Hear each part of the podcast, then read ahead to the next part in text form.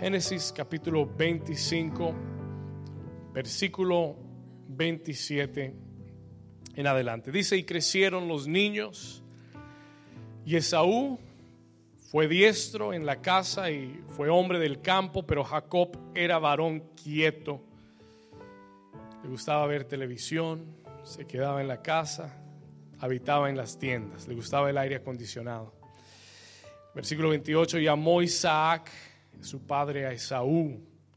la razón por qué lo amó, dice, porque comía de su casa, de lo que él cazaba. Mas Rebeca amaba a quién? Mas Rebeca amaba a Jacob. Versículo 29, y guisó Jacob un potaje.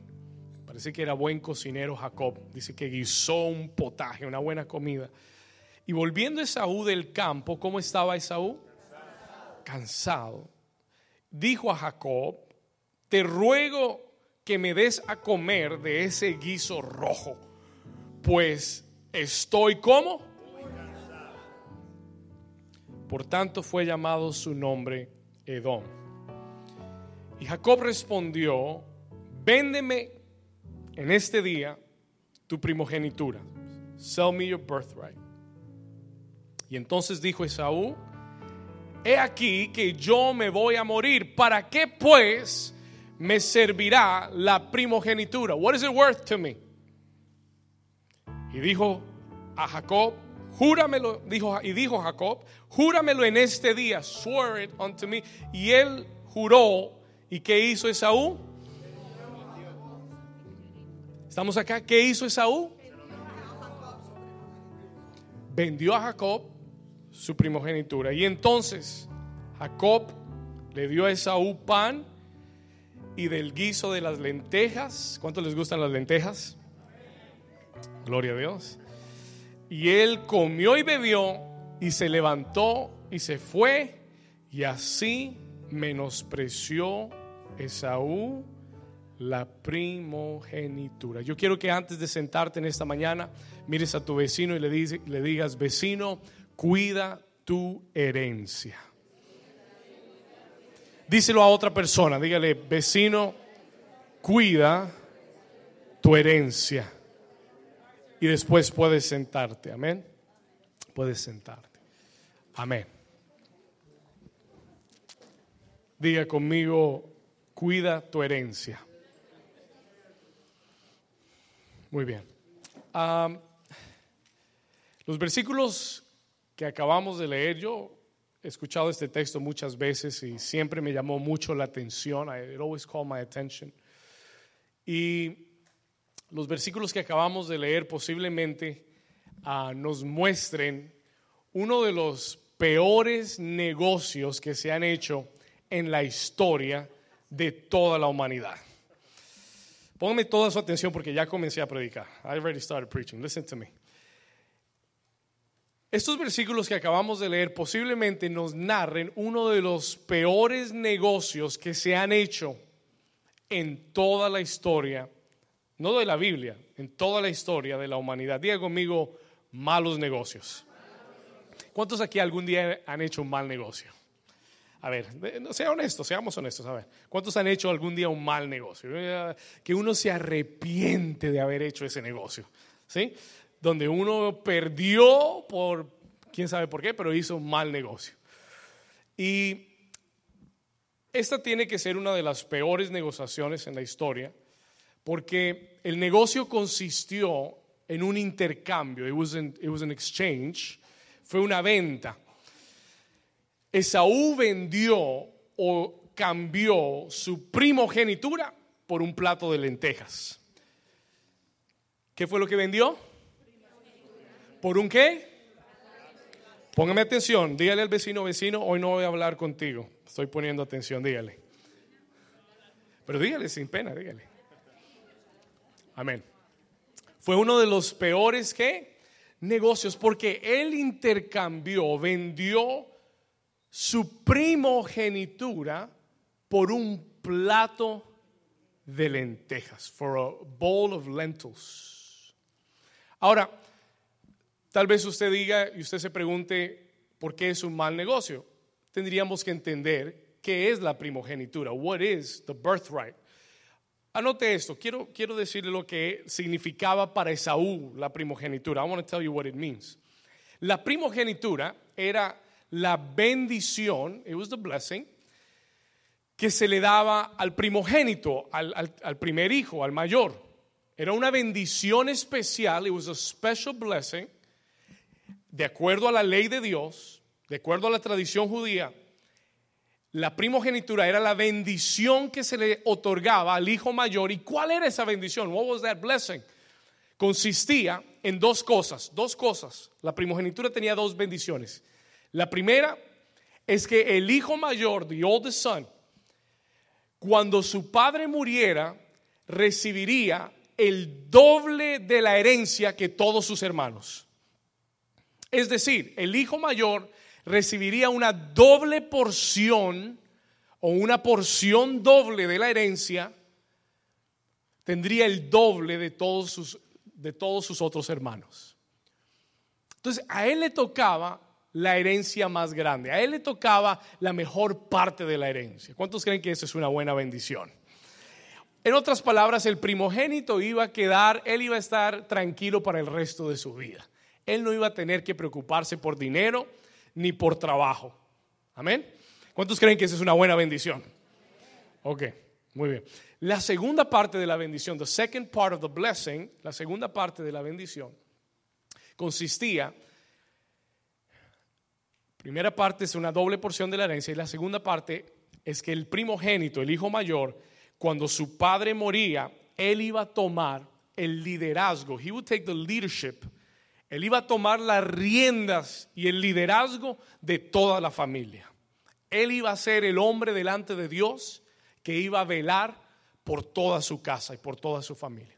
Eran dos bendiciones muy importantes que se daban al primogénito, that were given to the firstborn. Ahora, Esaú era el hijo mayor. He was the oldest son. Esaú era el hijo mayor y tenía la bendición se le había sido dada la bendición de la primogenitura.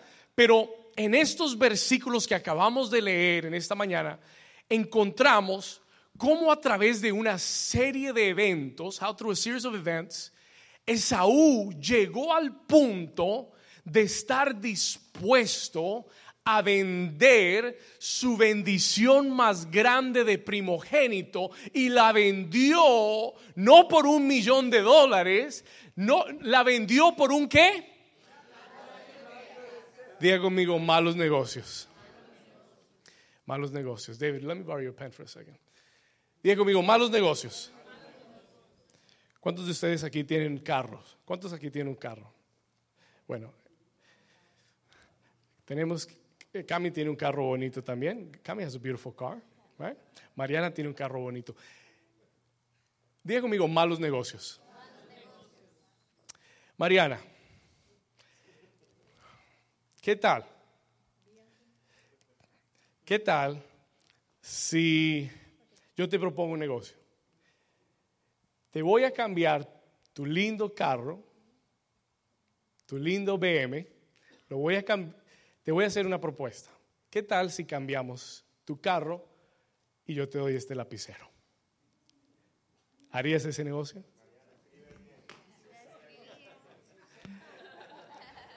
¿Cuántos piensan que eso sería un mal negocio?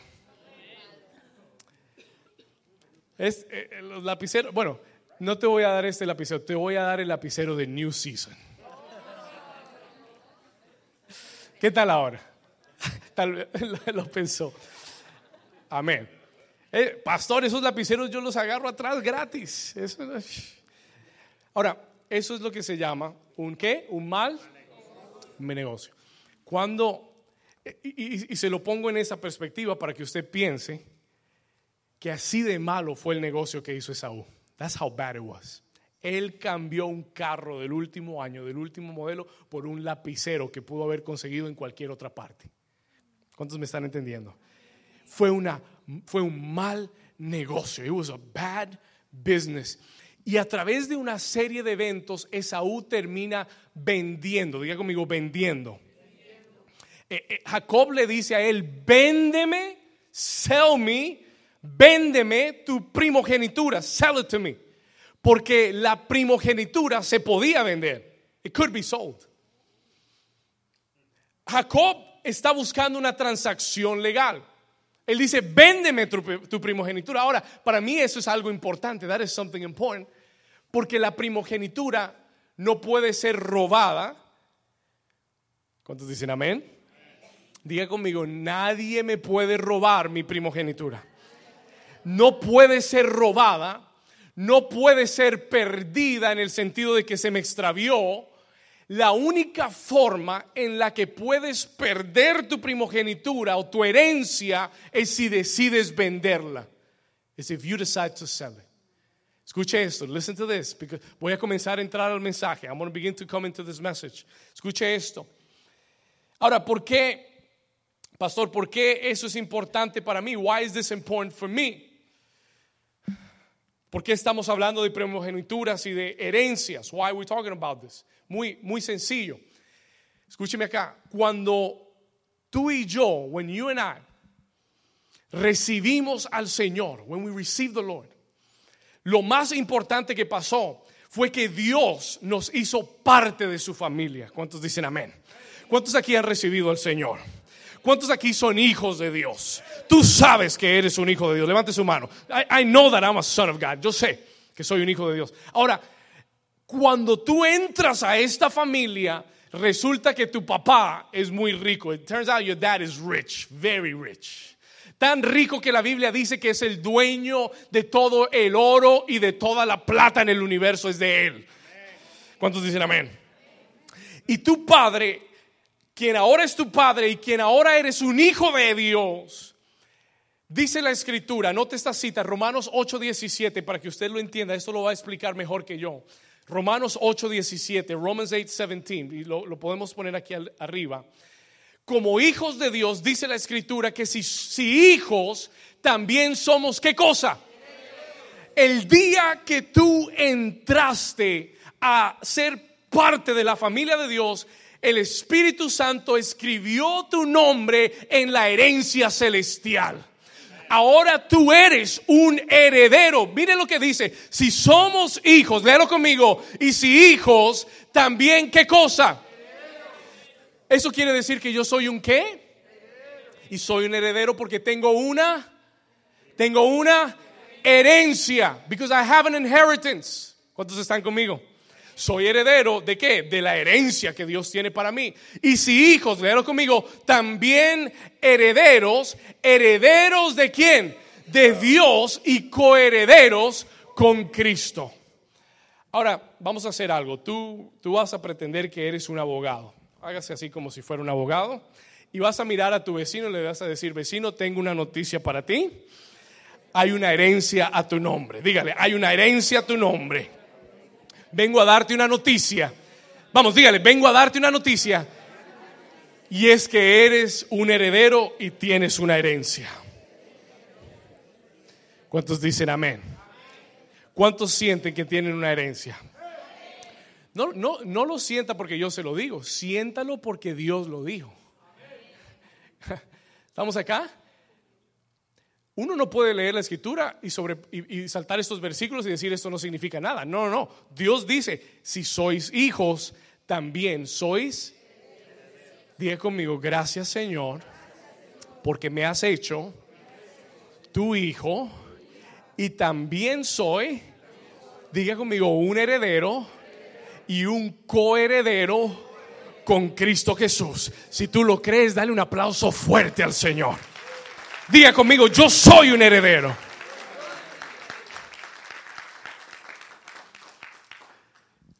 Lo primero que quiero que sepas esta mañana es que tú eres un heredero y que tienes una herencia de parte de Dios. Hay una herencia a tu nombre. Pastor, ¿cuál es mi herencia? What is my inheritance? ¿Soy heredero de qué? ¿Qué es lo que he heredado. What is it that I've inherited? Anote, le voy a dar algunas cosas que Dios me dio para usted. La mayor parte de nuestra herencia, the biggest part of our inheritance. Anote esto, número uno. La mayor parte de nuestra herencia es que hemos heredado la vida eterna. Oh, yo no sé si usted piensa que eso es pequeño. I don't know if you think that's small, that's tiny. Pero tú y yo hemos heredado, heredado la salvación. We have inherited salvation. ¿Cuántos saben que la salvación no nos la ganamos? ¿Cuántos saben que tuvimos que heredarla? We had to inherit it. ¿Estamos acá? Y la única forma en que la heredamos es siendo hijos de Dios.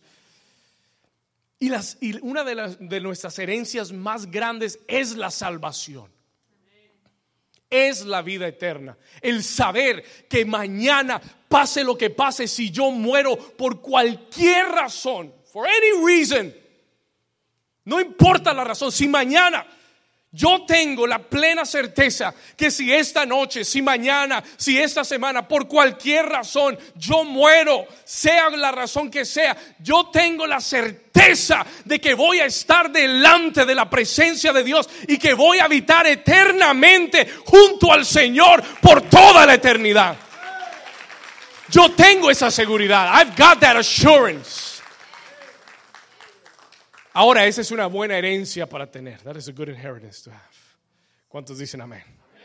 El problema es si tú no puedes responder esa pregunta con la misma seguridad.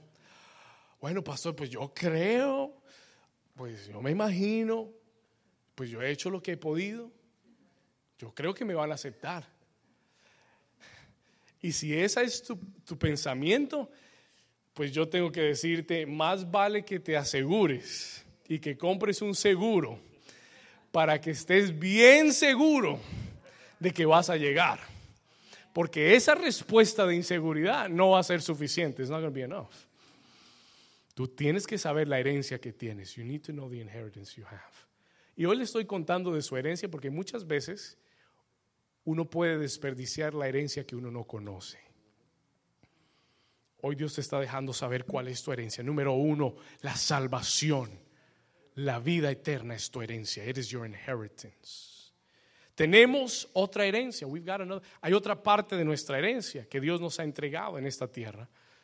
Y es la herencia del llamado de Dios. The calling of God. Note esto. Mm. Escuche esto. Listen to this. Esa es una herencia espiritual. That is a spiritual inheritance. El llamado que está sobre tu vida es una herencia espiritual que tú no puedes malgastar. You cannot waste it. El llamado de Dios para nuestra vida de hacer cosas grandes para Dios no es algo que cualquier persona en el mundo tiene. It's not something that anybody has. Pero cuando tú te haces un hijo de Dios, Dios te separa tu herencia y te dice, tengo este llamado para ti. Tengo un propósito para tu vida. Y yo creo con todo mi corazón que cada persona sentado en este lugar, sentada en este lugar, tiene un llamado de Dios. You have a calling from God. Dios no te trajo a esta tierra para que pasaras el momento, para que tuvieras una casa, un carro, para que vieras televisión, para que nadaras en la piscina todo el día. No, no, no. Dios no te trajo a esta tierra para pasar el momento. Dios te permitió nacer en esta tierra, vivir en esta tierra, conocer a Dios, porque Él tiene un llamado y un propósito para tu vida. ¿Cuántos dicen amén? Y esa es una herencia espiritual. That is a spiritual inheritance. Diga conmigo, mi vida tiene un llamado de Dios. Diga, mi vida tiene un propósito de Dios. Yo tengo un llamado. I have a calling. ¿Y sabe qué? Tómelo como una herencia de Dios. Tómelo como una gran bendición. Porque cuánta gente no vive allá afuera en el mundo dando vueltas sin rumbo, sin rumbo y sin dirección en su vida, no tienen propósito, no tienen sentido, no viven para nada. ¿Cuántas personas allá afuera? Es, esa es la pregunta más grande. Si, usted, you know, if you look at Google, una de, los, de las cosas que la gente más busca es cuál es mi propósito, para qué estoy en esta tierra.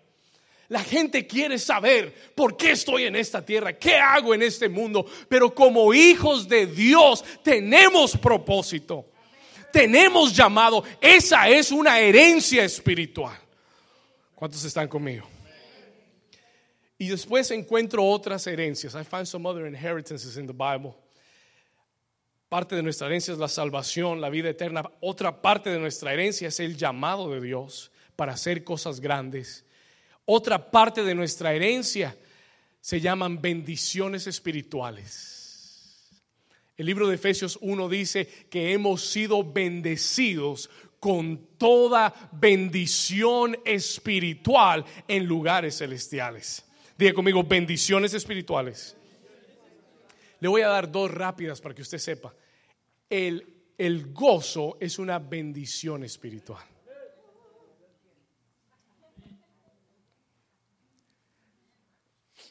La paz es una, es una herencia espiritual.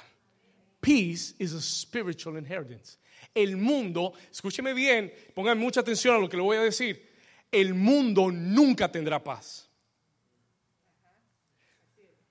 No esperes que la paz venga a este mundo con un gobierno, con un político, con un partido, porque la paz no viene de los hombres. La paz no la puede generar ningún hombre, ni ninguna ley, ni ningún gobierno. Eh, la paz es algo que le pertenece al reino de Dios y solo Dios puede darte la paz, porque esa es una herencia espiritual. ¿Cuántos dicen amén? El gozo es una herencia espiritual. El gozo no te lo puede dar nadie. Solo Dios, porque es parte de su herencia. Y la Biblia dice en el libro de Romanos que el reino de Dios es justicia, gozo y paz en el espíritu. Quiere decir que esas cosas son herencias para los que viven con Dios. Por eso Él es el príncipe de paz. Por eso Él es el Jehová Shalom, el Dios de paz. ¿Cuántos dicen amén? Porque la paz le pertenece a Él. Y tú nunca tendrás paz si no estás en su voluntad y si no estás en su reino. Puedes tener la casa más grande, puedes tener la piscina más grande, puedes tener los carros más bonitos, puedes vivir en el lugar más tranquilo del mundo y aún así no tener paz.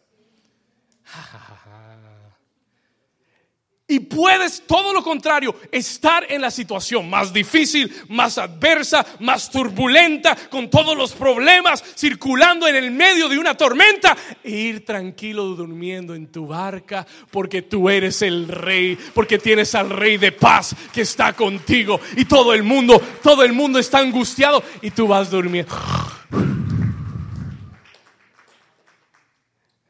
Y la gente te mira y te critica ¿Y este por qué está durmiendo en la tormenta? Porque Él tiene al Dios de paz dentro de Él. ¿Cuántos dicen amén? Diga conmigo, gracias Señor, porque tengo la herencia de bendiciones espirituales. Levante su mano derecha, dile, gracias Señor, porque tú me has dado gozo y paz en el Espíritu. Hoy lo recibo lo tomo para mí en el nombre de Jesús. Y la iglesia dice, dale un aplauso fuerte a Jesús, vamos.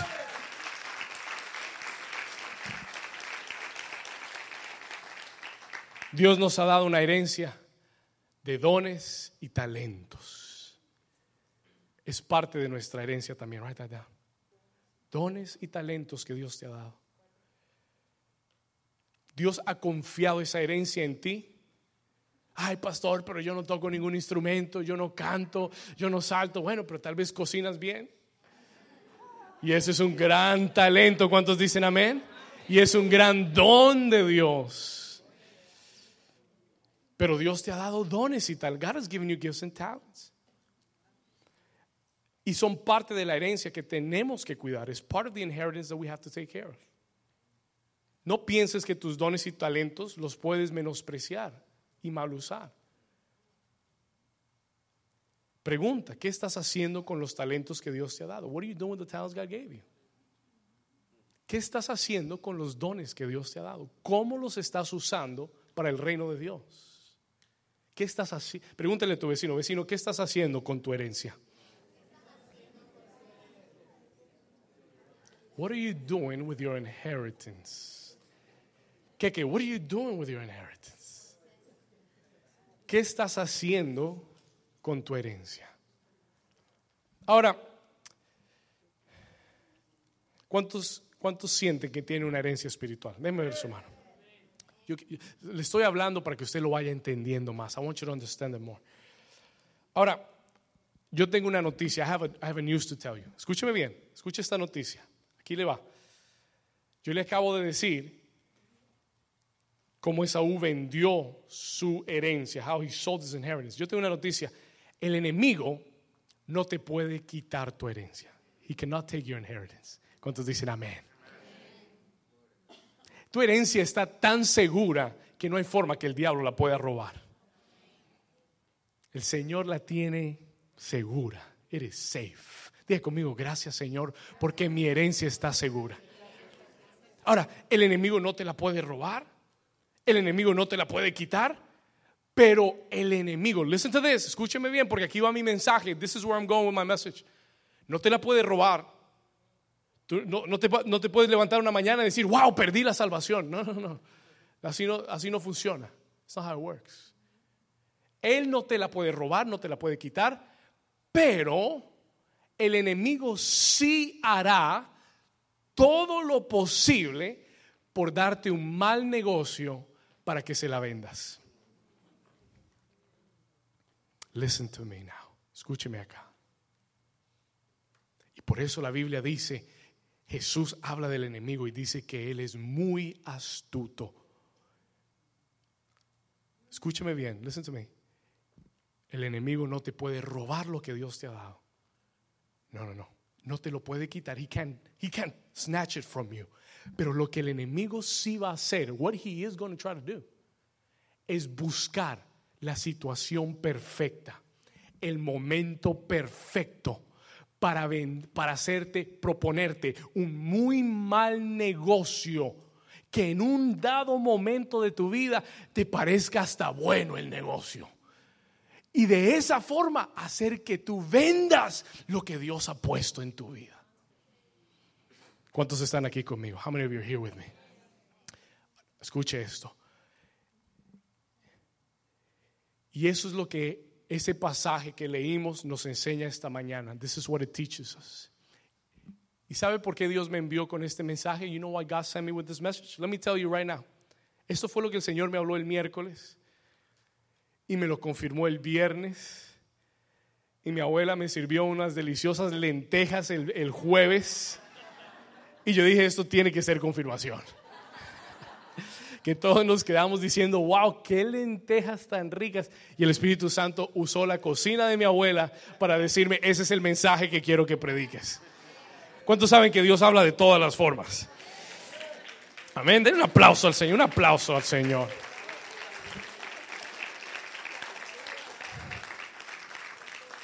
Ahora escúcheme acá, listen to me here. Escúcheme aquí. Este mensaje esta mañana el Señor me lo dio para exhortarte, to exhort you. Hoy vine a exhortarte. Me encanta motivar, me encanta dar palabras de fe y, siempre lo haré. I will always do it. Pero el Señor me exhortó esta semana. The Lord exhorted me this, this week.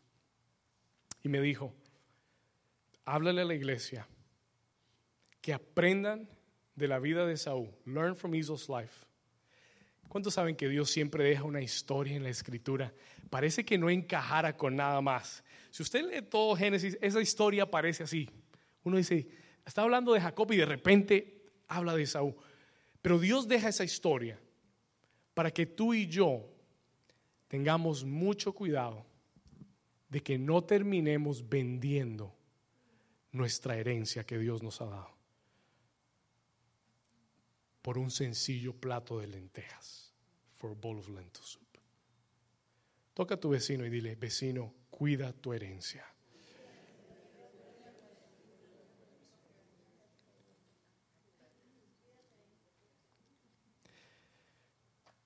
Y hoy, antes de que tomes una mala decisión, before you make a bad decision, Dios me envió con este mensaje para que recapacites y pienses muy bien lo que vas a hacer.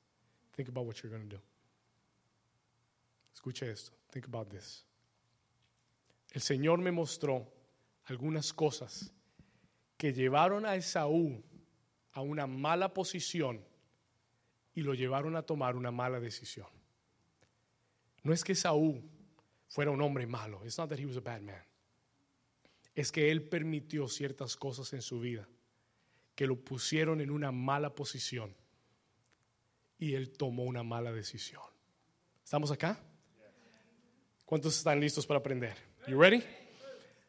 Aquí va. Número uno, anote esto, write this down. Vamos a leer el versículo 29 y el 30 y le doy el número uno. Mira lo que dice el versículo 29. Acuérdese, Esaú fue a cazar, he went to hunt. Regresó. Y el versículo 29 regresó a casa con la casa y dice, el versículo 29, y guisó Jacob un potaje y volviendo Esaú del campo, ¿cómo estaba Esaú? Mire que la escritura explícitamente, listen to me, la escritura con mucha precisión y exactitud se encarga de darnos un pequeño detalle acerca de la vida de Esaú. Y dice que cuando él regresó de cazar, oh sí, Esaú era un hombre talentoso, he was a talented man. Y aún los talentosos, y aún los carismáticos, y aún los dotados pueden fallar. They can fall.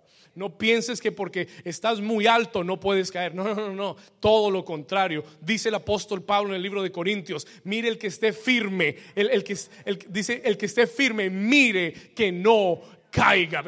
See to it that you don't fall. Porque no importa qué tan talentoso, no importa cuánto sepas cazar, cuán diestro seas con, con tu arco y con tu espada. It doesn't matter how talented you are. Ten mucho cuidado porque aún los más talentosos se cansan. Y la escritura es muy explícita en dejarnos saber que él fue a cazar, pero regresó. ¿Cómo regresó? Siguiente versículo, versículo 30.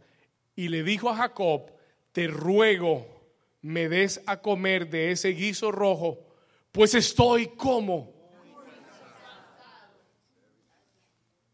en dos oportunidades, en two, in two opportunities. Escuche, en dos oportunidades la escritura nos muestra, primero, regresó cansado. Segundo, él manifestó a su hermano, he told his brother, y le dijo, dame, te ruego, dame de comer, porque estoy muy cansado.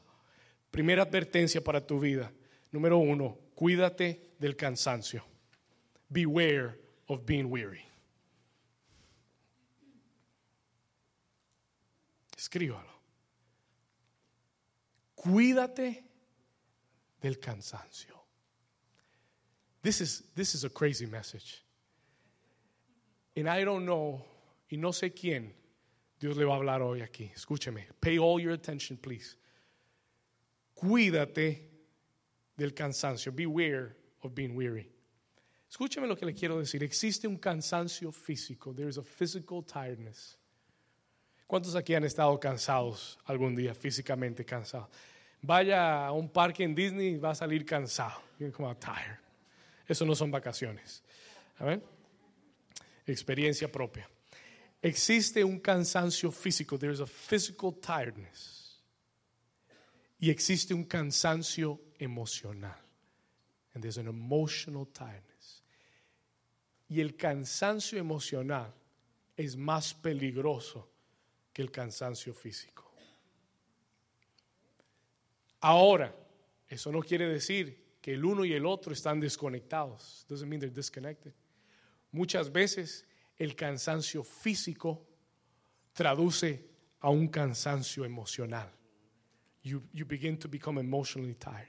Y ambos, escúcheme bien, ambos son peligrosos. Por eso el Señor mandó a su pueblo como un mandamiento que tenían que descansar un día. Él les dijo, este día, un día tienen que, you've got to rest one day. Un día sin computador, sin celulares, un día sin, pastor, pero hoy no se puede. Se debería, you should. ¿Cuántos dicen amén?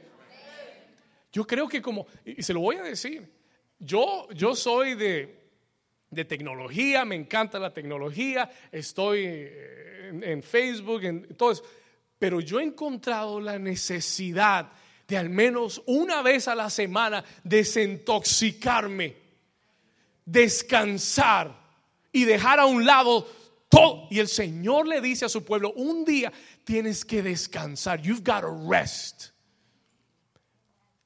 Ahora, el Señor que hizo el cuerpo humano y que conoce nuestro espíritu nos recomendó descansar. ¿No crees tú que será importante tener descanso? You don't think it's important to rest? ¿Cuántos dicen ay ay ay? Toca a tu vecino y dile, vecino, necesitas descansar. You need to rest. Ahora, escúcheme aquí. Listen to this. ¿Cuántos Dios, Dios ya le está hablando? A ver. Yo veo ya mucho. Gloria a Dios. Pastor, voy a sacar las vacaciones ya. Ahora, escuche esto. El cansancio físico y el cansancio emocional, ambos, both of them, ambos son peligrosos. Both of them are, are dangerous. ¿Por qué, pastor? Why? Escuche lo que le voy a decir porque voy a ir más profundo. I'm going go deeper. Escuche esto. Porque el cansancio siempre te va a llevar, it's always going to take you a un estado susceptible. It's going to take you to a susceptible state. ¿Qué quiere decir susceptible, pastor? A un estado de debilidad. It will always take you to a weak stage. El cansancio físico debilitará tu cuerpo y te enfermarás más. And you will get more sick. Pruébelo. Pruébelo para que vea. Si usted vive trabajando y se mata trabajando, ay Señor, ¿por qué estoy enfermo? Ay Señor, sáname. El Señor te va a decir, descansa. He's going to tell you rest. Esto no es ciencia, no necesitas un milagro, necesitas descansar. ¿Cuántos dicen amén? ¿Estamos acá? Hay gente que trata el cuerpo como si fuera una máquina que puedes moler hasta el piso. Y tu cuerpo, Dios lo fabricó para que descansara también. You need rest. ¿Estamos acá? Ahora, cuando tú no descansas, when you don't have rest, te duermes en la iglesia. No mentiras, no. Cuando tú no descansas, when you don't, when you, gloria a Dios. Cuando tú no descansas, te vuelves susceptible. You become susceptible. Te vuelve, entras en un estado susceptible y el enemigo lo sabe. The enemy knows it. El enemigo lo entiende. El enemigo sabe cuando estás cansado. He knows when you are tired. Y a él le gusta verte cansado. He loves to see you tired. Porque Él sabe que cuando estás cansado eres susceptible y tu mente no está enfocada. Tu corazón no está enfocado. Tus energías no están enfocadas bien. Te sientes débil, te sientes cansado y te conviertes en una presa fácil para el enemigo. ¿Cuántos están aquí conmigo? En el momento, oh, yo yo he aprendido a través de estos años, I've learned through these years, que en el momento en el que yo me oigo a mí mismo decir estoy cansado, hay una, hay una luz roja que se prende en mi espíritu. It turns up in my spirit. Cuando yo digo, ay, estoy cansado. Ay, esto me tiene cansado. Oh, estoy cansado de esto. I'm tired of this. Hay una, hay una luz roja. Pe, pe, pe, que se prende en mi espíritu, turns on in my spirit. Y el Señor me dice, wow, wow, wow, wow, un momento. Ponle atención a eso. Pay attention to that. The Holy Spirit tells me. Le estoy compartiendo lo que el Señor hace conmigo, lo que he aprendido de Dios. Y el Espíritu Santo es como cuando usted va en su carro y se le prende un bombillito que dice empty. E. Hay mucha gente que no sabe lo que quiere decir la E en el carro. Quiere decir échele, échele gasolina. Amén. No, no tiene lógica, no tiene ciencia. Eso quiere decir, échele gasolina. ¿Por qué? Porque si no le echas gasolina, te vas a quedar varado en el camino. Cuando tú veas esa alarma prenderse y tú digas, estoy cansado, esto me tiene cansado, es una alarma que necesitas parar en la primera estación de gasolina y llenar tu tanque de nuevo para que puedas seguir en tu camino y no quedarte varado en la mitad del camino. Come on. ¿Cuántos me están entendiendo? Pero ¿qué hacemos nosotros? Ay, no, no, no, eso me dura, eso me dura una milla más, una milla más. Y vas la milla más orando, ay, Señor, ayúdame. Padre, Padre Santo, por favor. Y pasa la milla y ves que todavía la agujita no ha llegado. Y tú dices, ay, bueno, otra milla más, otra milla más. ¿Y cuántas veces nos malacostumbramos a empujarnos hasta el límite y no estamos contentos hasta que el carro no se nos para?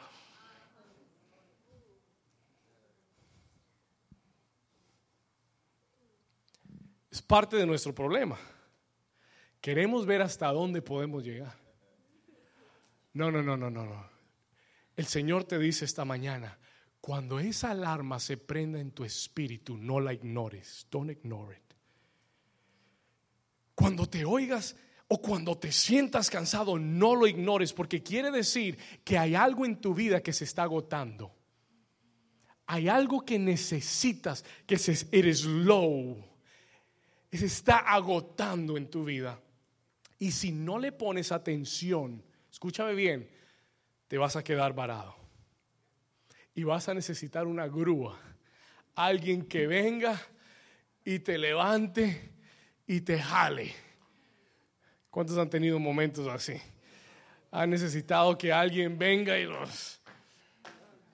Porque ya tú no das más. But why did you wait to be empty to think about what you had to do? ¿Cuántos están aquí? Necesitas llenar tu tanque para que no te quedes en el camino. Y leemos en la Biblia ejemplos de grandes hombres de Dios, great men of God, que el Espíritu Santo les prendió el bombillo y no pararon. Didn't stop. Uno de ellos se llamaba Samson. Y Sansón iba peleando con los filisteos. Pero él había llegado a un punto de cansancio. He had gone to a point of tiredness. Y el enemigo lo sabía. The enemy knew. ¿Y sabe lo que el enemigo le, sabe lo que el enemigo le negoció? Le negoció un lugar donde él pudiera ir a descansar. Y la Biblia dice que todas las noches iba a casa de Dalila a descansar, a recostársele en sus piernas y ella le sobaba la cabeza. Pero lo que él no sabía es que estaba descansando en el lugar incorrecto. Oh, listen to this. Porque es que no se trata de descansar solamente. No se trata de que no, yo necesito unas vacaciones del ministerio y necesito un año sin hacer nada. No, no, no, no, no, no, no.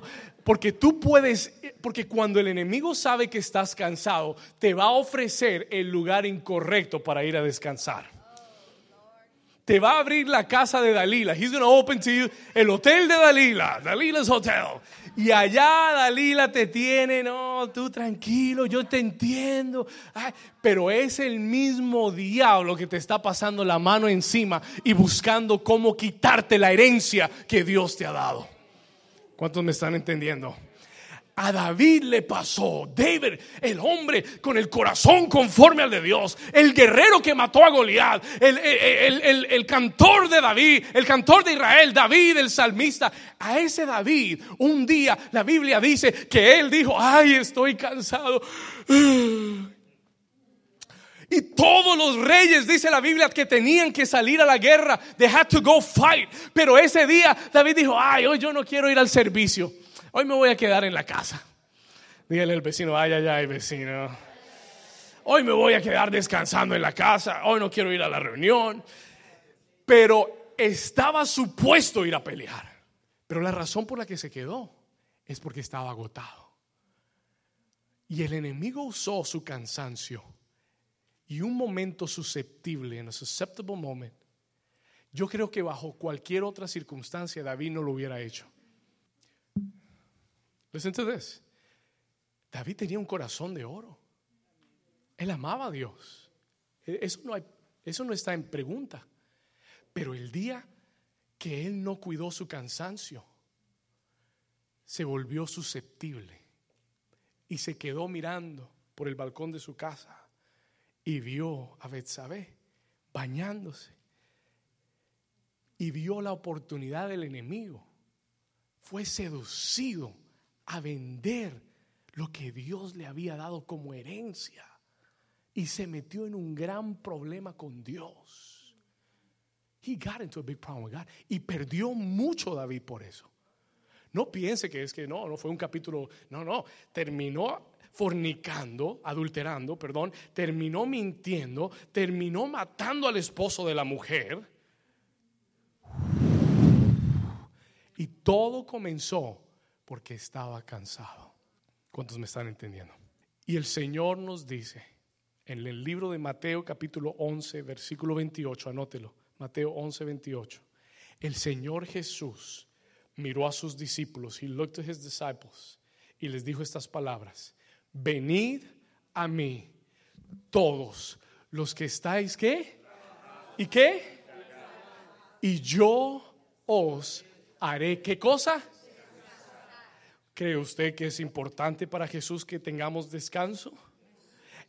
Pero no descanso en el hotel de Dalila pero no descanso en, las vacaciones por quién sabe dónde. No, no, descanso en Cristo Jesús. Descanso en la presencia de Jesús. Cuando tú pases tiempo con Jesús, Él te va a dar descanso del bueno para tu vida. ¿Cuántos dicen amén?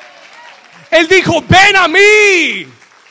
Si estás cargado, si estás trabajado, si has trabajado mucho, Él te dice, ven a mí, come to me, ven a mi presencia, yo tengo descanso para ti. I got rest. ¿Cuántos dicen amén? Vamos a dar un aplauso fuerte a Jesús. Versículo 29, siga conmigo. Llevad mi yugo sobre vos. Mire que Él dice, ven a descansar, pero te voy a dar un yugo. No entiendo, Señor. ¿Me vas a dar descanso o me vas a dar más trabajo? No entiendo, ¿cómo es? How is it? ¿No le parece algo raro? Venid a mí, si estáis trabajados y cansados, yo os haré descansar. Y después dice, lleva mi yugo. Take on my yoke. Lleva mi carga. Lord, I don't understand. Señor, no entiendo eso. ¿Qué quiere decir? Y aprended de mí, que soy manso y humilde de corazón. Y hallaréis qué cosa? Descanso para vuestras almas, versículo 30, porque mi yugo es fácil y ligera mi carga. Y aquí está la clave. Here's the key. Listen to this. que no se le pierda esto. La clave es, yo veo muchas personas y lo he experimentado. En el ministerio podemos cansarnos. We can get tired. Pero si algún día te sientes cansado en el ministerio, es porque algo no estás haciendo bien. It's because you're not doing something right. Escúcheme bien. Porque Jesús dijo, mi yugo es fácil y mi carga es ligera. No existe razón por la que el ministerio debería ser una carga para ti. Hay una sencilla razón por la que se vuelve una carga. There's one reason why it becomes a load. Se lo voy a decir. Porque muchas veces queremos llevar todo el yugo del Señor sobre nosotros con nuestra propia fuerza. Muchas veces queremos trabajar para Dios. Dios no quiere que trabajes para Él, Dios quiere que trabajes con Él. Hay una diferencia, hay una gran diferencia. Trabajar para Dios que trabajar con Dios. Cuando tú trabajas para Dios, lo haces todo tú. Y por eso estás cansado. Porque todo lo haces tú. Porque toda la carga la llevas tú porque lo, lo tratas de hacer con tu fuerza y por eso ya no tienes fuerza. Pero en el momento que tú vayas al Señor y le digas, Señor, mire, voy a decir algo, Toda la gente con quien yo hablo y me preguntan, pastor, ¿y, ¿y tú tienes una iglesia? Sí. ¿Y trabajas también en your work too? Yo le digo, sí. Me dice, wow, ¿cómo lo haces? How do you do? Yo le digo, no sé. No, yo le digo, ¿sabes cómo? You know how I do it? Yo no lo hago solo. I don't do it alone. Y le doy gracias a Dios porque hay un equipo. Pero aún ese equipo, amén. Un aplauso para ellos. There's a team.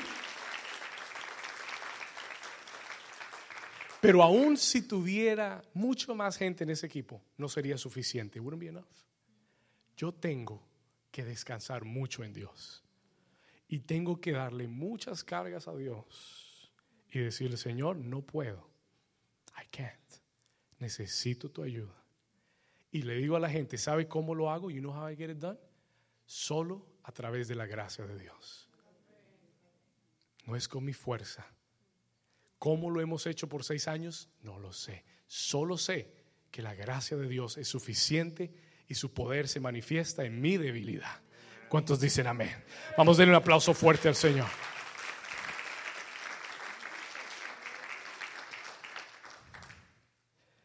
Así que si te sientes cansado, tienes que ir a la presencia de Dios. Tienes que decirle, Señor, necesito tu gracia, necesito tu fuerza. Tú dijiste que tu yugo es fácil, ligera tu carga. Si hay algo en mi vida que estoy haciendo mal, si hay una razón por la que estoy sintiendo esta carga sobre mí, necesito que tú me ayudes a llevarla. Dame, Señor, tu fuerza. Give me your strength. Y hay una promesa que quiero darte esta mañana. Anótela, Isaías 40, versículo 29. I want to give you this promise. Isaías 40, 29. Vamos acá. Anótela. Vamos a leerlo juntos. Mira esta promesa de Dios para ti hoy. Dice la escritura, Él da qué cosa? Esfuerzo a quién? Dios quiere darle fuerzas al que está cansado.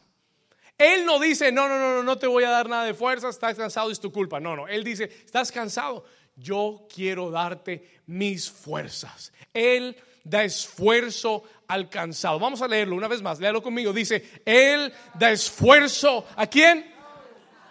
¿Y qué hace? Multiplica las fuerzas al que no tiene. ¿Cuántos dicen gracias, Señor?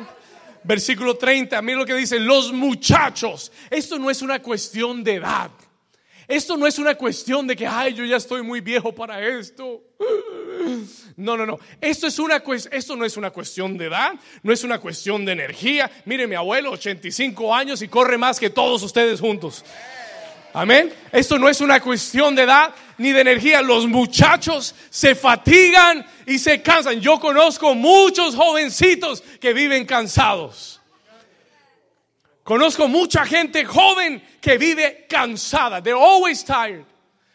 Los muchachos se fatigan y se cansan. aún los jóvenes flaquean y caen. Versículo 31. Pero, léalo conmigo. Pero los que esperan a Jehová tendrán que. Dígalo, tendrán que. Levantarán sus alas como las águilas. ¿Qué harán? Correrán y no sé. Y no sé. Y no sé caminarán y no se fatigarán. ¿Cuántos dicen gracias, Señor? Den un aplauso fuerte a Jesús por su palabra.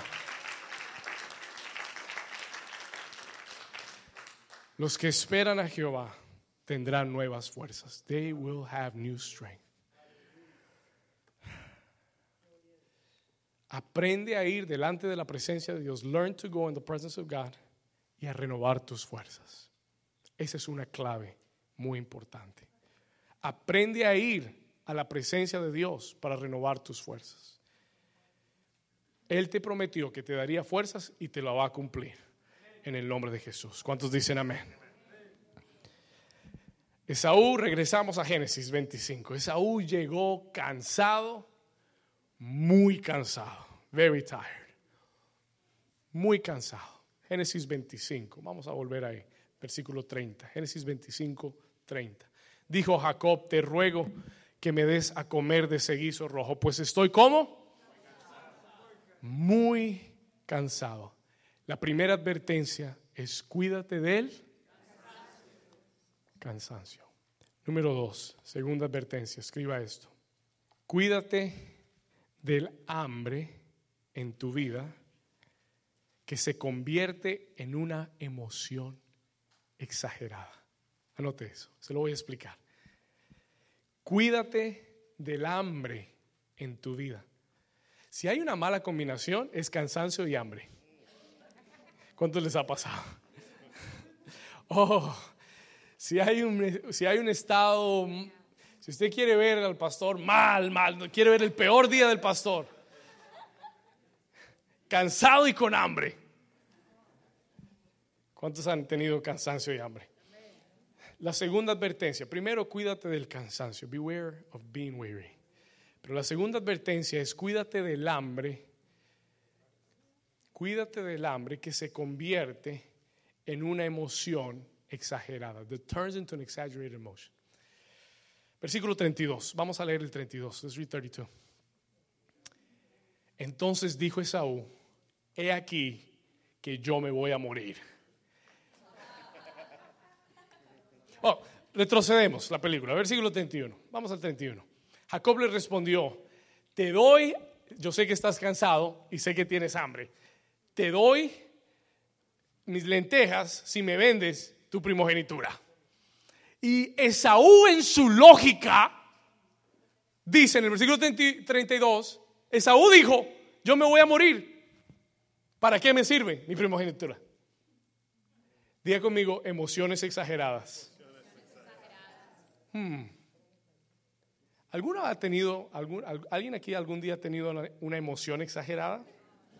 An exaggerated emotion. ¿Alguno aquí algún día ha dicho, ay, me voy a morir, soy muerto de hambre, me voy a morir? Has anybody said that? ¿Por qué Saúl llegó a una conclusión tan exagerada? Why did he come to such an exaggerated conclusion? I'm going to die. Me voy a morir. Escuche. ¿Era razonable lo que él dijo? Was it reasonable? Si no comes en este yo me he dado cuenta que si uno no come a la hora que es, bueno, le puede dar dolor de cabeza, se puede sentir mal, pero ¿sabe qué? pasen un par de horas más y ya se le quita el hambre. Puedes durar otro día.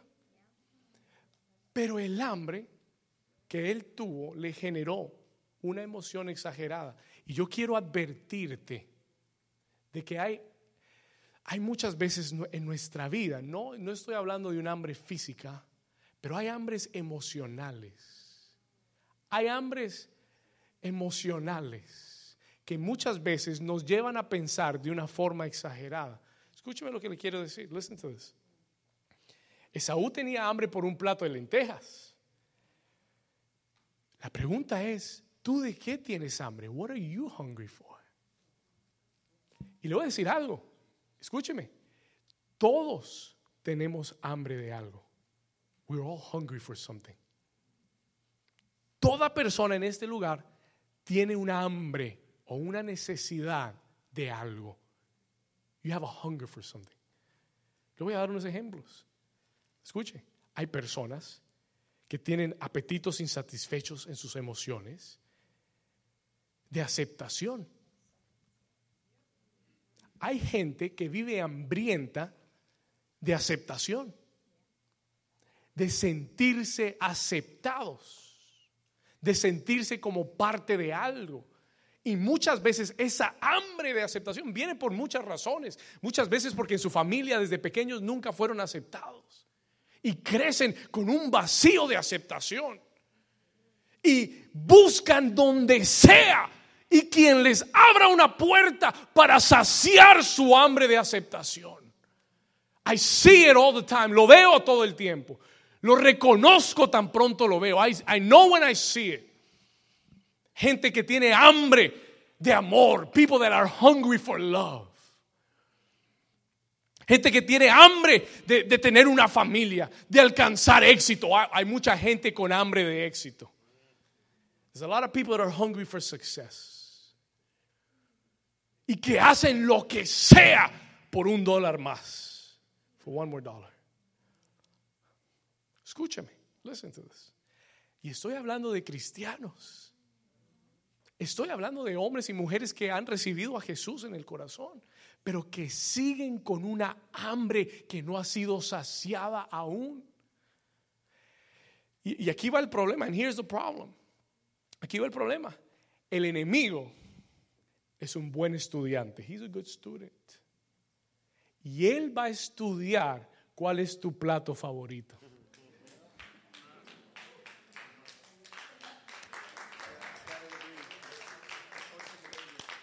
Escuche esto. Cuando usted no sienta al enemigo trabajando y cuando todo esté muy tranquilo, no piense que el enemigo está de vacaciones. Don't think he's on vacation. Cuando usted ve al enemigo, como que todo en su casa está. Dijo, Jesús, velad y orad. No te duermas. Velad y orad. Porque tienes que saber que el enemigo, cuando no está trabajando, está estudiando.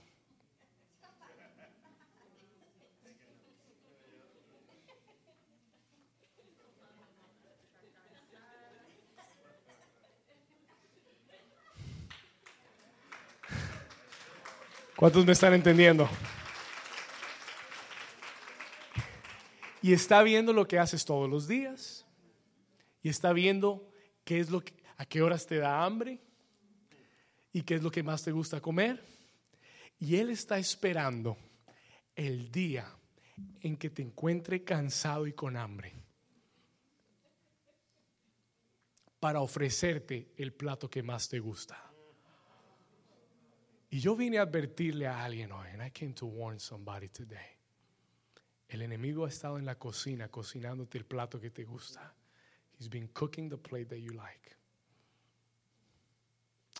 Y esta es la razón por la que muchos hombres y mujeres en la iglesia, listen to this, pasan un tiempo esperando a esa pareja, ese hombre, esa mujer de Dios, y llega un momento donde el hambre es tan grande y el cansancio es tal que el enemigo te presenta un plato de lentejas y tú piensas que es la solución de tu vida.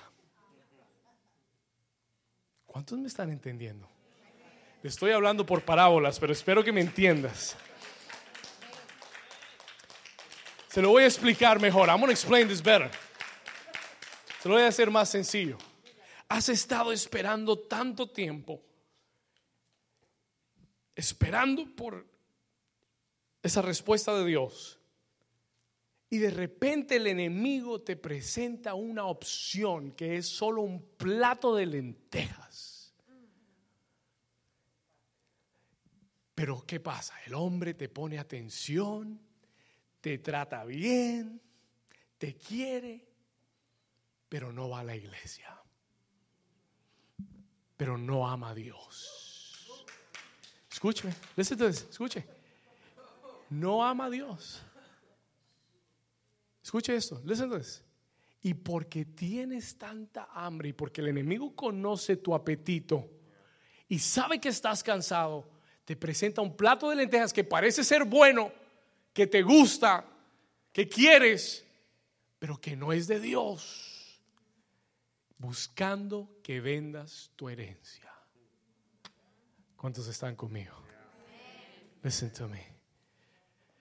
Lo hace y, di el ejemplo, di el ejemplo del hombre, de la pareja, pero puede ser con un trabajo.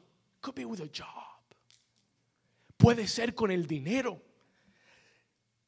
Tienes hambre de éxito, tienes hambre de, de salir adelante. You're hungry to go up in, in life.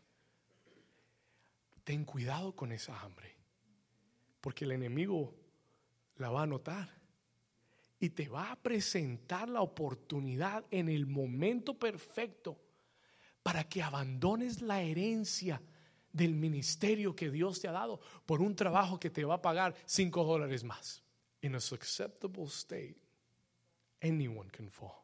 Y Dios me envió a advertirte del cansancio y del hambre en tu vida. Porque el enemigo está cocinando. The enemy is cooking. Y el peligro es que comprometas lo que ya tienes. Escuche esto, que comprometas lo que tienes y lo que Dios te ha dado por un plato de lentejas que el enemigo te ponga al frente. El peligro es que cambies lo eterno por lo temporal. No cambies lo eterno de Dios por lo temporal que el mundo te ofrezca. ¿Cuántos están aquí conmigo? Are you here with me? Este, este mensaje es un poquito más pesado. Esto hay que pasarlo con agua. Voy a tomar agua. Si quiere, tome agua si tiene agua. ¿Cuántos Dios les está hablando? Escuche esto. Voy llegando al final. I'm coming to the end. Yo vine a declararte en esta mañana que si tú has tenido hambre en tu corazón, if you've had hunger in your heart, sea de lo que sea, yo vine a declararte que solamente hay una persona en esta tierra que puede saciar tu hambre. There's only one person in this earth. Solo hay uno. No es tu esposo, ni es tu esposa, ni son tus hijos, ni tus padres, ni tu pastor. Ningún hombre en esta tierra puede saciar tu hambre.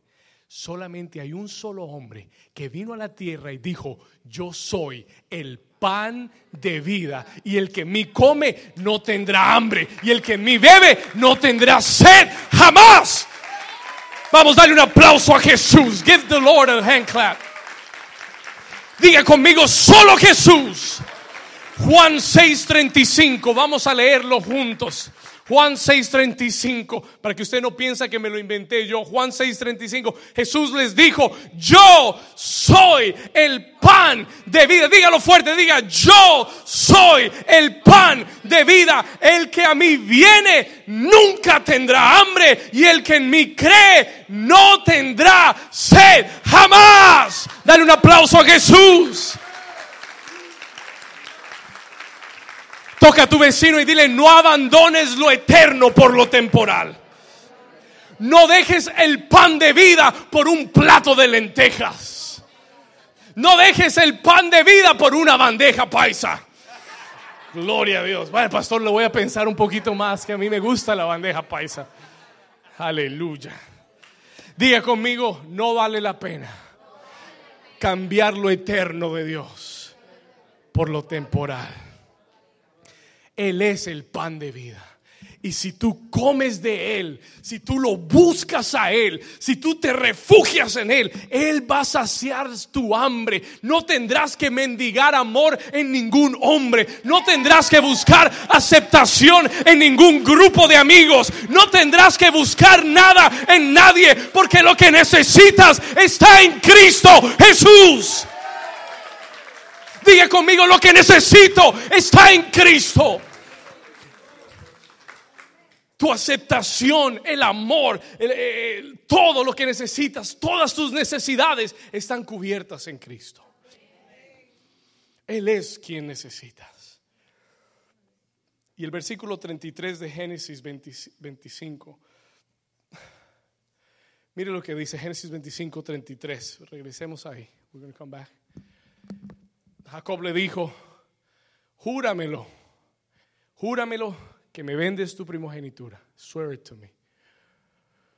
Y él le dijo, y él lo juró, y vendió a Jacob su primogenitura. Versículo 34. Mire, mire la decepción tan grande que el enemigo le vende a uno. Porque dice el versículo 34. Entonces Jacob dio a Esaú pan y del guisado le, le, encimó el pan. El pan fue un bono extra. Yo te ofrecí lentejas, pero te voy a dar el pan también. La ñapa, para para que digan que no fue justo. Y Jacob le dio a Esaú pan y del guisado de las lentejas. Y comió y bebió. Se levantó y se fue. Y así de sencillo menospreció su primogenitura. Pregunta, ¿Cuánto le duró la satisfacción de las lentejas? Escuche, ¿cuánto le duró la satisfacción de las lentejas? How long did it last? Una pregunta más profunda, ¿dónde terminaron las lentejas? No tiene que responder. Esa es otra clase. Pero ¿Sabe por qué le digo eso? You know why I tell you that? ¿Sabe por qué le digo eso? Porque eso es exactamente lo que pasa con lo que el enemigo te ofrece. Te satisface un momento, te hace sentir bien por un instante. Tú dices, wow, lo tengo. Y de repente se acabó en un momento. Y tú dices, y tú dices, wow, vendí mi primogenitura, mi herencia por eso, Cuando pudo haber estado sirviéndole a Dios, impactando vidas, ayudando a transformar personas. Y dejé ir eso porque, why? Y entregué el plan perfecto de Dios para mi vida por tomar ese trabajo. Que lo único que me dejó fue más estrés. Abandoné a mis hijos y a mi familia por irme con esa mujer que a la final no me hizo feliz. Ah, porque es que, como dice, ¿no? El pasto se ve siempre más verde del otro lado de la cerca. Pero el día que llegas al otro lado tienes que podarlo igual. Tienes que mantenerlo igual. No era mejor. Las cosas que están del otro lado siempre se ven mejores. Pero cuando llegas allá no lo son. They're not.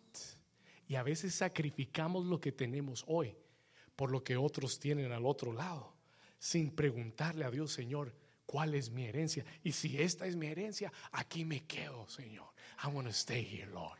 ¿Cuántos dicen amén? Vamos a darle un aplauso fuerte a Jesús. ¿Cuántos Dios les ha hablado hoy?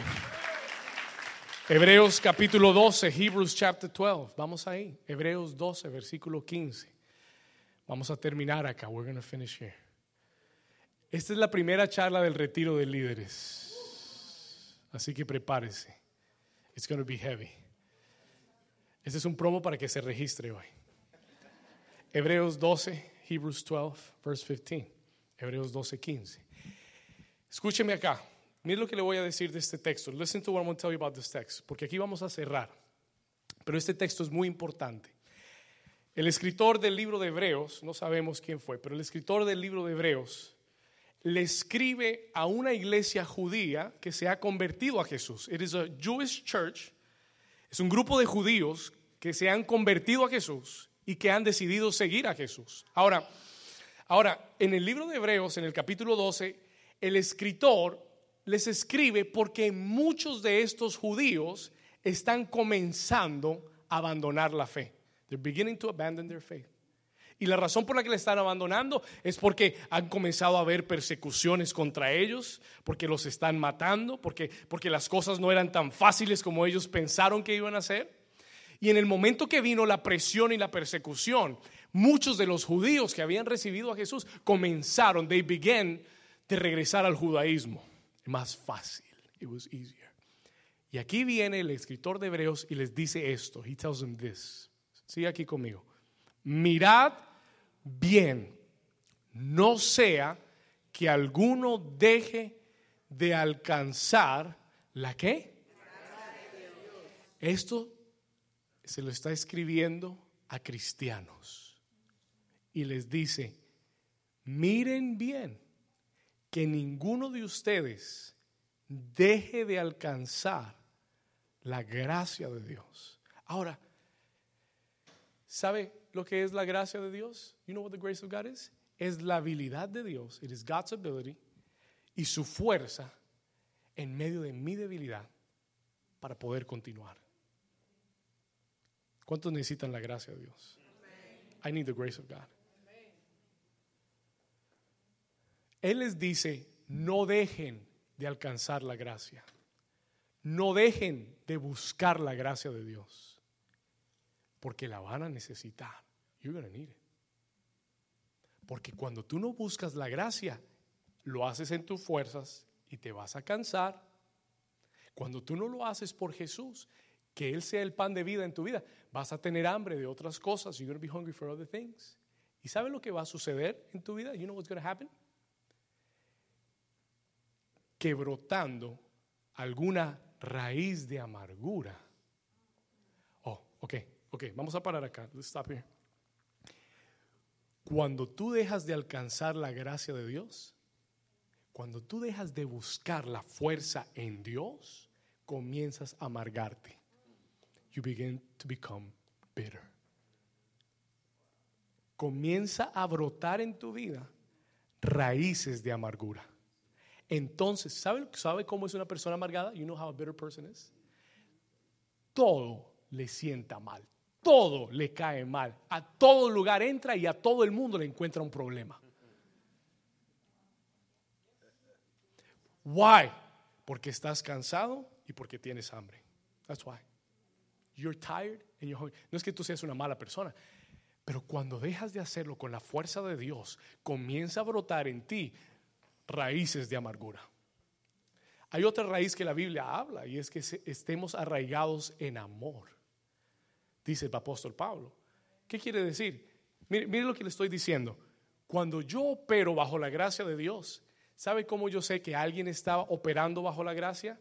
Porque su vida está llena de amor. Their life is full of love aman lo que hacen para Dios, aman las almas, aman la obra de Dios, aman trabajar para Dios. Los ves con el gozo, los ves con la alegría, los ves con la energía, los ves sirviendo a otros. Aman.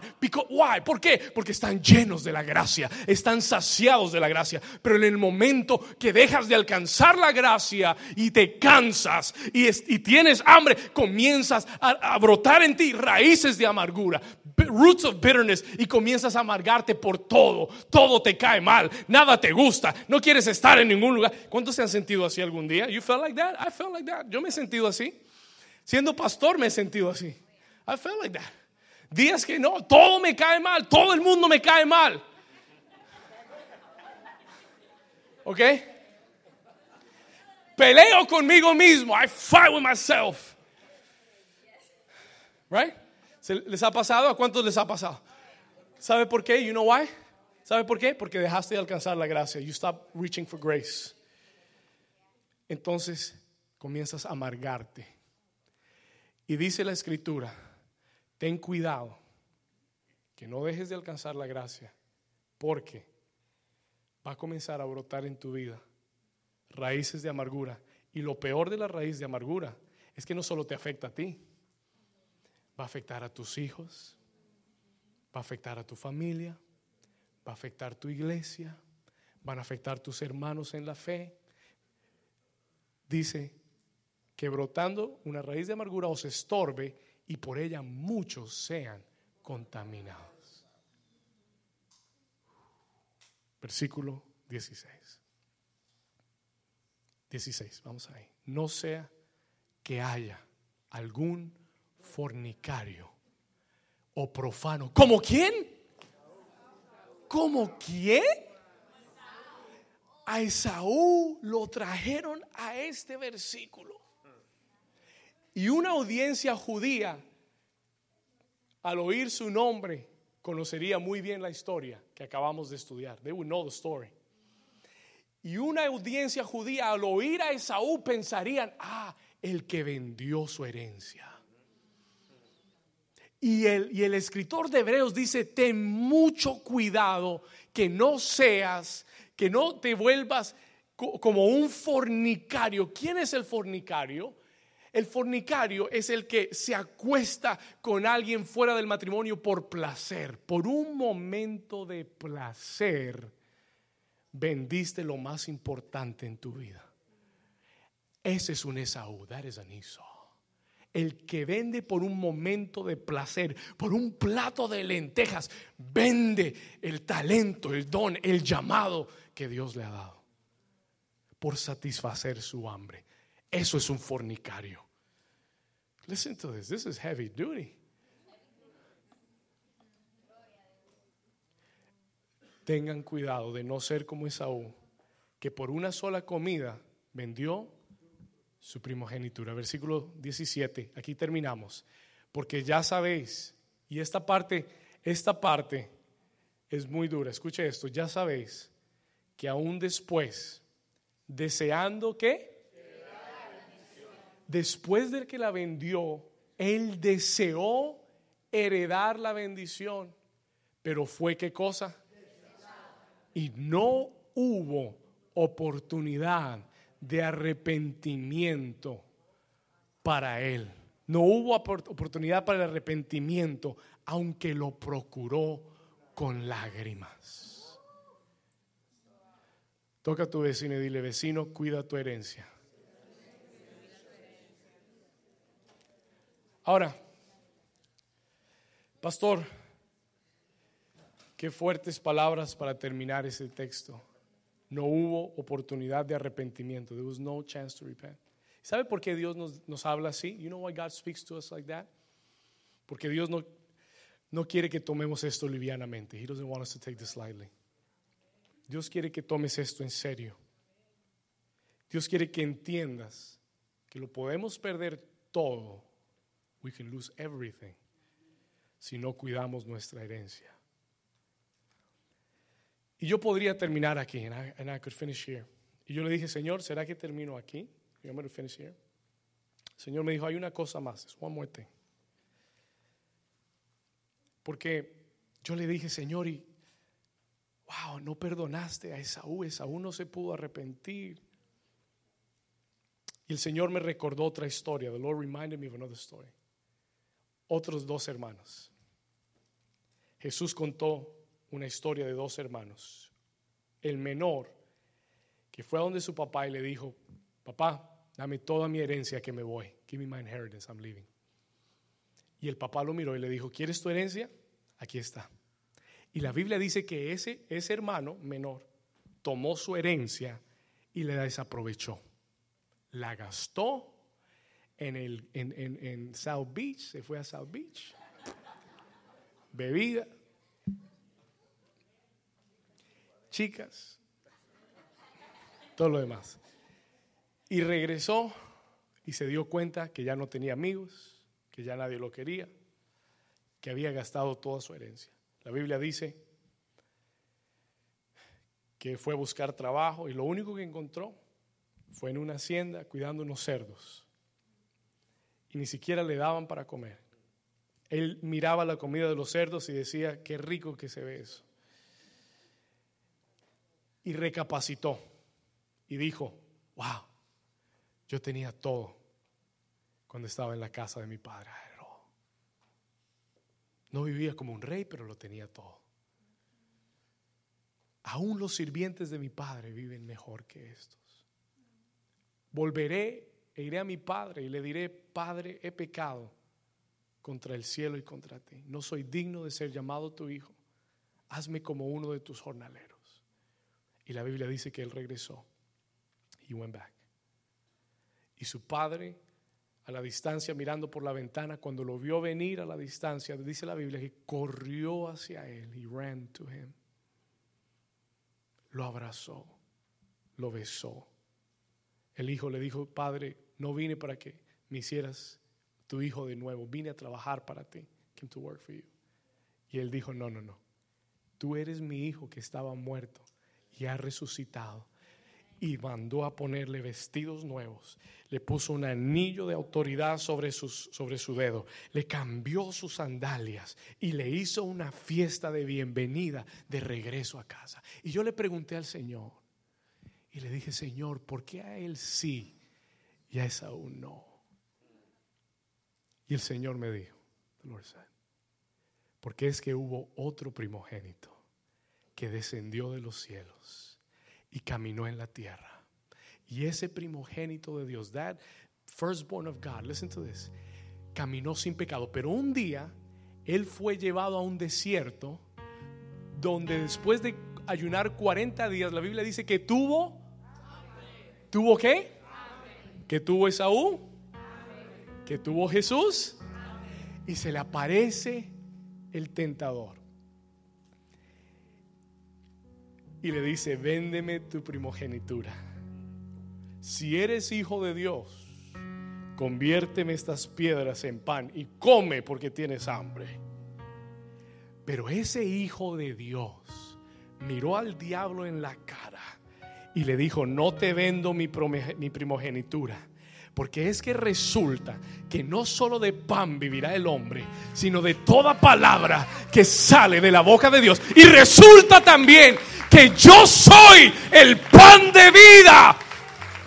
Y voy a morir en una cruz. Porque no voy a vender mi primogenitura, sino que voy a intercambiarla con aquellos que la han perdido. Y la Biblia nos dice que si alguno viene a Él, es hecho una nueva criatura. Vamos, ponte de pie conmigo y dale un aplauso.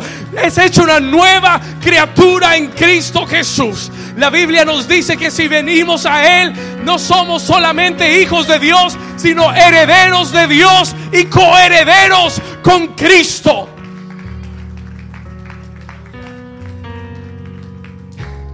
Nosotros habíamos perdido nuestra herencia, pero Jesús la recuperó en la cruz del Calvario.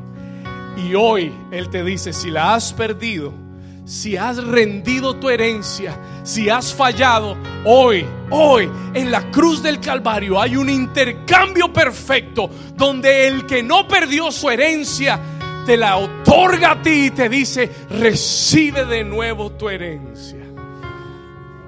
Hoy eres un heredero de Dios y un coheredero juntamente con Cristo Jesús.